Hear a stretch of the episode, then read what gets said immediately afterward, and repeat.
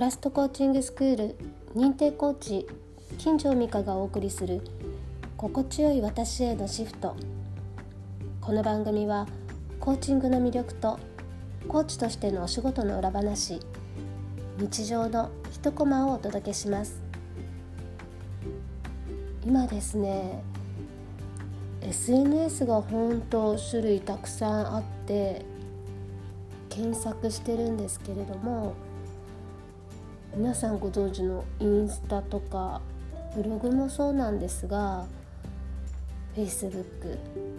Twitter、 note とかあと YouTube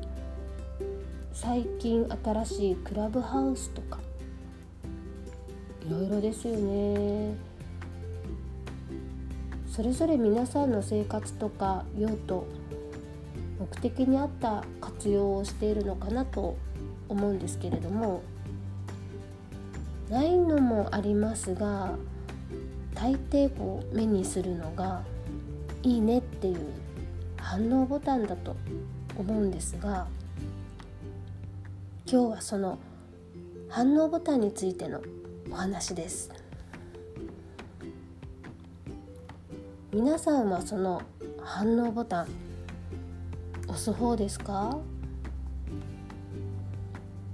押すよという方はどんな基準で押しますか？投稿している内容に賛同の気持ちとかあとは内容が良かったと思うから押す方。友人知人仲間の投稿だったら押すという方。自分に利益がありそうな人へ押す。という方。いろいろありそうですね。あとは理由は様々かもしれませんが見ているだけで絶対にこの反応ボタンは押さない。という方もいるかなと思います。ごくたまにこの「いいね」の数欲しさに投稿内容とか行動を暴走させちゃうっていう方もいらっしゃるようなんですけれどもそれはかなり残念な方かなと思うんですよね。ただなぜこの「いいね」の数にこだわってしまうのかといえば「いいね」は承認の数と無意識に思っているからなのかもしれないですね。なので「いいね」の数が少ないイコール周りの人や世間から自分は承認されていない認められていないと思ってしまうのかもしれませんねも。ちろん「いいね」の数が全てではないとは思いますが私がそうですね「いいね」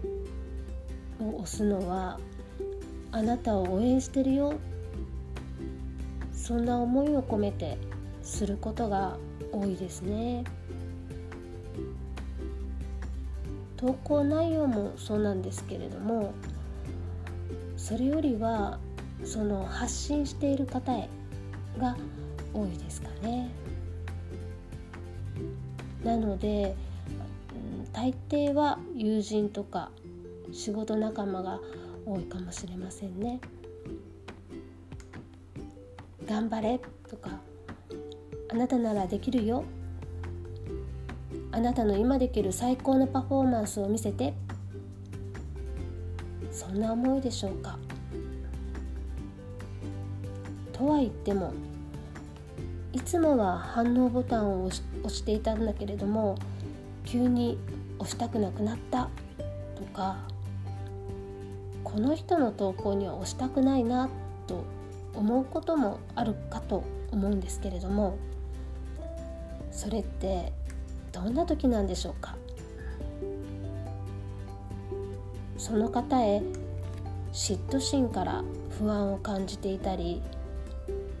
あと劣等感を感じていたりこの人嫌いって思っていたり自分にとっての利益が感じられなくなったとかその人へ気持ちの上でのこのリスリスペクトなしでこの投稿パクっちゃおうという気持ちがあったりこれもしかしたら私かもしれないなとモヤモヤ感を感じていたりすると押せない時もあるかもしれませんね。あとはごくまれに相手の方への配慮をしている時もあるかもしれません。いいねの数だけで自分とか相手の存在価値を測るのは違うとは思いますが仲間だけではなく枠を超えて自分の応援している人へのエールとして「いいね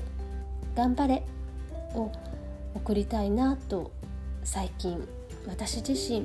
見直した一つではあります。あなたはどうですか？もちろんそれを伝える方法は必ずしも反応ボタンだけではないとは思いますしただ単に目にしていない場合もあるとは思いますが今日は